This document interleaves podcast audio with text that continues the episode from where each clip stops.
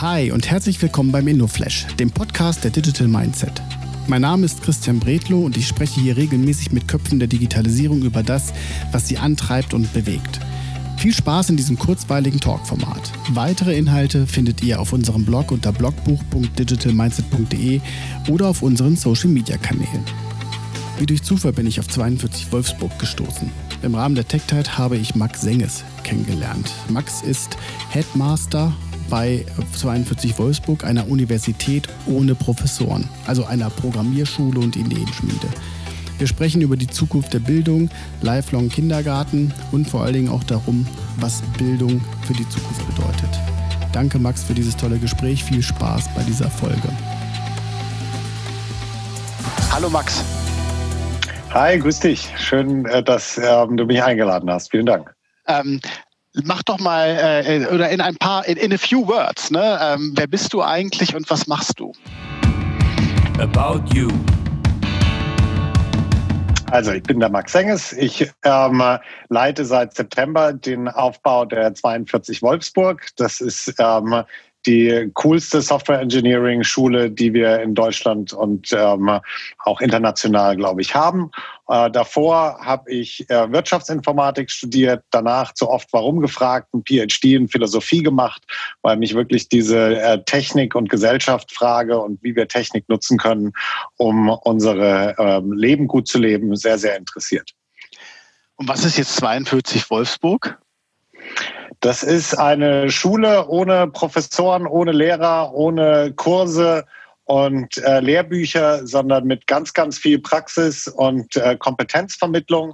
Und ähm, wir machen jetzt im äh, Februar nächsten Jahres in Wolfsburg auf. Bin, also das kann doch gar nicht funktionieren, sowas. Ne? du hast aber vorher, du, du bist vorher äh, nicht nur in Deutschland unterwegs gewesen, sondern du kommst, du hast, glaube ich, auch eine Vergangenheit bei Google, auch in so einem Umfeld, oder? Ja, genau. Ich habe äh, nach dem PhD dann erstmal zwei Startups gemacht, auch beide im ähm, Bildungsbereich beziehungsweise so im Technik-Lernbereich und äh, dann hat Google angeklopft und äh, ich dachte, das schaue ich mir mal für zwei Jahre an. Schwupps äh, waren es äh, fast elf Jahre später, äh, bis ich wieder rausgekommen bin aus dem Google-Versum. Ich habe da sehr viele unterschiedliche Sachen gemacht, ein Think Tank aufgebaut in Berlin, die Partnership ähm, mit der Factory zu Startups organisiert, ähm, an dem Alexander von Humboldt-Institut, an dem Aufbau mitgewirkt. Also so eine Mischung, immer sehr viel Wissensarbeit, so die Frage, wie gehen wir ähm, als Gesellschaft Wirtschaft mit der neuen Technologie sinnvoll um, damit die wirklich dem User was bringt.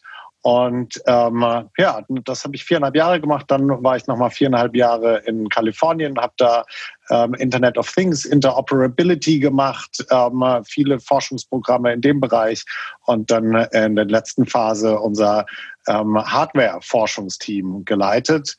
Und ähm, jetzt bin ich seit 2018 wieder in Deutschland und freue mich sehr, jetzt seit äh, September dieses neue Kapitel aufzuschlagen für mich, aber auch für Wolfsburg, bis zum gewissen Grad auch äh, für VW und die anderen Partner, die da mitmachen.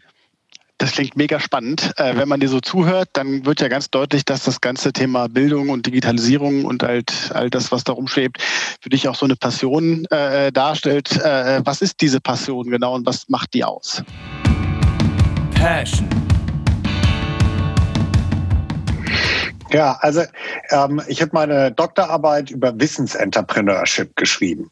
Und ähm, mich hat sowohl fasziniert, wie so dieses unternehmerische Denken und Handeln, ne, so diese, dieses immer die Chancen suchen und ähm, da dann wirklich reinzugehen und Projekte umzusetzen, das fand ich ganz toll. Und ähm, insofern habe ich mich zuerst mit Entrepreneurship beschäftigt und habe dann gemerkt, es gibt Leute, die wollen äh, machen das vor allem, um Geld zu verdienen. Ne? Das sind so die klassischen äh, Geschäftsunternehmer. Es gibt Leute, die äh, sind so Entrepreneure mehr im politischen Bereich, ja? Politiker und Leute, die ähm, in solchen Berufen aktiv sind. Und es gibt Wissensenterpreneure. Das sind ähm, meistens Professoren oder Menschen, die sich äh, damit beschäftigen, wie man Wissen ähm, gut vermitteln kann oder wie man forscht und neues Wissen generiert. Und das ist wirklich so im Kern, ne, dieses Mindset zu verstehen ähm, und das jetzt weiterzugeben an die nächste Generation Softwareingenieure, ähm, den Bildungssektor ein, ein bisschen zu bereichern in Deutschland und äh, hoffentlich ein bisschen Wettbewerb und Inspiration reinzubringen. Da ähm, liegt wirklich meine Passion. Ich sage in meinen Vorträgen immer, dass 10 Prozent der Belegschaft jedes Unternehmens Softwareentwickler sein müssen und weitere 10 Prozent Datenanalysten. Wie kann man denn bei euch dann, äh, wie, wenn da keiner ist, kein Lehrer, kein Lehrplan oder wie stelle ich mir das vor, wie kann man dann Softwareentwickler werden? Ja, also ähm, ganz wichtig, es gibt einen Lehrplan und der ist auch wirklich äh, sehr, sehr gut ähm, entwickelt. Ähm, die 42 gibt's ja seit über sieben Jahren in Paris, in Frankreich. Und die haben ähm, angefangen, ein Curriculum zu entwickeln, was rein projektbasiert funktioniert. Das heißt, du hast keine theoretischen Vorlesungen und ne, lernst erst mal ein halbes Jahr, was das alles äh, so in Trockenübungen ist, sondern bei uns geht's direkt los. Ne? Du fängst an und da steht, ähm, schreib Hello World auf dem Bildschirm. Und ähm, dann denkst du dir, okay, und, und wie jetzt? Und dann googelst du das mal, ja, Hello World in C. Und ähm, dann findest du die erste Antwort, probierst es aus, das klappt irgendwie nicht so richtig, dann fragst du den Kommilitonen neben dir, hey, hat das bei dir geklappt? Ja, und so hilft man sich gegenseitig, nutzt das Internet, was ja eine der größten Wissensvermittlungsinstrumente ähm, und, und Medien der Welt ist, laufend sich weiterentwickelt und ähm, was ich ganz, ganz toll finde, ist eben, dass die, das äh, Curriculum laufend weiter schwierigere ähm, Projekte dir vorgibt, sodass du ganz äh, natürlich, so wie du auch eine Sprache lernen würdest oder ähm, ne, wie Kinder eigentlich lernen, ähm, entwickelst du dich in der Praxis und lernst die Theorie, so wie du sie brauchst. Ne? Wenn die Aufgabe ist, ähm, schreibe eine äh, Software, die ähm, erkennen kann, ob Menschen auf Bildern lächeln, ja, dann brauchst du wahrscheinlich Machine Learning und äh, fängst an, ja. ähm, zu verstehen, wie du das umsetzt. Und äh, diese, ähm, diesen Lernpfad, ne, das nennen wir the Holy Graph oder ähm, ne, den, den Skill Tree kennt man aus Computerspielen. Und genau das ist auch die Überlegung für jedes Projekt, was du abschließt, kriegst du ähm, Experience Points, kriegst du Erfahrungen und damit unlockst du das nächste Projekt. Und ähm, so äh, können, kann man ja, mit seinen Kommilitonen, aber eben selbstbestimmt, sowohl was die, ähm, das Timing angeht, wie genau man das macht, ja, ob man ähm, gemeinsam mit anderen oder eher allein lernen will. Was aber ganz, ganz wichtig ist, neben dem Technischen, äh, ähm, ist das Soziale, die Teamfähigkeit, die wir entwickeln.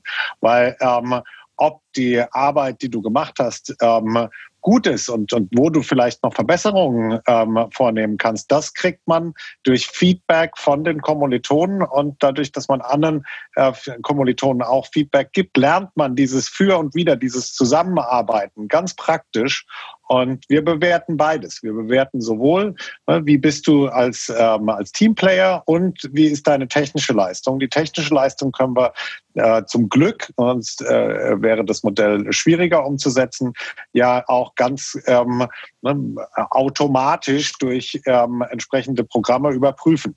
Wenn die Spezifikationen von der äh, Lern-Challenge vorgegeben sind, dann können wir mit einem relativ einfachen Skript schauen, ob das Programm die erfüllt oder nicht. Und so äh, haben wir ein sehr skalierbares Konzept, was mittlerweile seit über sieben Jahren, wie gesagt, in mittlerweile 33 Schulen in über 22 Ländern ähm, erprobt wird. Das heißt, das wird laufend weiterentwickelt und äh, funktioniert sehr gut. Mega spannend. Ähm wenn ich so einen digitalen Kopf wie dich jetzt hier schon in der kleinen Sendung habe. Ähm, ich bin, wir befinden uns während der Aufnahme in dem zweiten Lockdown. Ne? Also wir haben mal wieder jetzt hier Pause so und ich ärgere mich halt ein kleines bisschen darüber, äh, wie das mit meinen Kindern so gerade vorangeht, was das Thema Bildung angeht. Das hat nämlich in den letzten Monaten aus meiner Sicht sich nicht wirklich weiterentwickelt. Frage an dich, in, insbesondere im Blick auf Bildung, was wird der nächste Game Changer in dem Bereich werden? Oder haben wir den schon? Game Changer. Ja, also ich glaube, der Game Changer, da sind wir mittendrin. Der, der ist ähm, zunächst mal die äußere Wirkung von der Pandemie, ne, dass da jetzt so viel passieren muss und dass da ganz viele drüber nachdenken. Ich glaube, dass ähm, der Ansatz, den wir fahren, das nennt sich Peer Learning oder ähm, wie ähm, der Kollege Mitch Resnick vom MIT Media ähm, Lab das nennt, ähm, äh, lifelong Kindergarten, ja, gerade wenn du von deinen Kindern sprichst, ja. also dass wir da wieder hinkommen, der sagt, Technologie sollte so einfach sein wie Fingerfarbe. Man muss damit umgehen, man muss es benutzen. Ja, und dass wir da ähm, die richtigen ähm, Mindsets, die richtige Weltanschauung in den ähm, Lehrern und den Lernenden voranbringen, dass man nämlich nicht einen, ähm, ja, äh, einen Stundenplan abarbeiten muss und mit Klassenarbeiten äh, schauen, dass die Leute das auch wirklich auswendig gelernt hat, sondern dass man äh, von Zertifikaten auf Kompetenzen geht und wirklich schaut, wie, was können die Leute?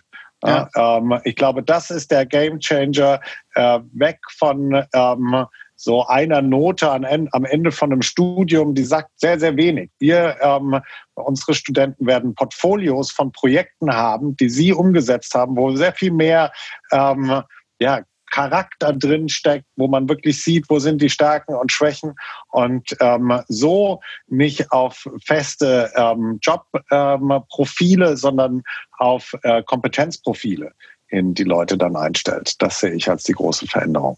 Ja, kann ich könnte ich mir gut vorstellen. Ich bin auch Wirtschaftsinformatiker, nochmal äh, ein bisschen zuzuhören, weil ich das auch, also dieses mit den, mit den Fingerfarben finde ich mega interessant. Ja. Äh, Max, zur letzten Frage. Ich frage ja immer grundsätzlich nach, was so die Lieblings-App der meiner Gesprächspartner ist, weil so eine App ja doch eine Menge auch über den Menschen verrät. Ähm, sag doch mal, was deine Lieblings-App ist. Abstract. Also ich bin tatsächlich ein äh, sehr intensiver Nutzer der Wikipedia-App und ähm, finde das immer wieder faszinierend, wie ähm, man eigentlich so als gemeinsame Peer-Produktion, ja, gemeinsam geschaffenes Wissensnetzwerk ähm, weltweit, das äh, die gesamte ähm, ja, Wissensperspektive, Ökosystem ähm, da drin abbildet. Und ähm, Jim Mo Wales, der Erfinder, hat ja mal so schön gesagt, die Wikipedia funktioniert nicht in der Theorie, die funktioniert nur in der Praxis. Und ähm, da das auch so schön mit unserem Ansatz bei der 42 resoniert, ähm, freue ich mich wirklich immer äh, wieder mit meinen Kindern, mit äh, Freunden da nachzugucken, auch Fehler zu finden, die zu korrigieren. Die Wikipedia ja, spiegelt ganz viel meiner äh, Präferenzen und äh, Passion wider. Mega spannend. Max, vielen Dank. Bevor ich dich aber verabschiede hier aus der Sendung, eine Frage noch. In der Vorabrecherche bin ich über einen Artikel äh, gestolpert, wo ich, ich geschmunzelt habe, nämlich Hogwarts for Software Engineers. So, äh, fliegt ihr da jetzt alle dann mit dem Besen rum oder was habt ihr da jetzt einfach? Sind das alles kleine Harry Potters, die da rumfliegen? Es gibt eine super schöne, äh, super schönes Zitat von Arthur C. Clarke. Ähm, jede ähm, ausreichend komplexe Technologie wird ähm, irgendwann wie Magie wirken. Und wenn du dir überlegst, was wir heute alles machen, ne, allein, dass wir jetzt hier sprechen, ähm, wie die Daten durch die Gegend fliegen, das ist doch alles eigentlich Magie.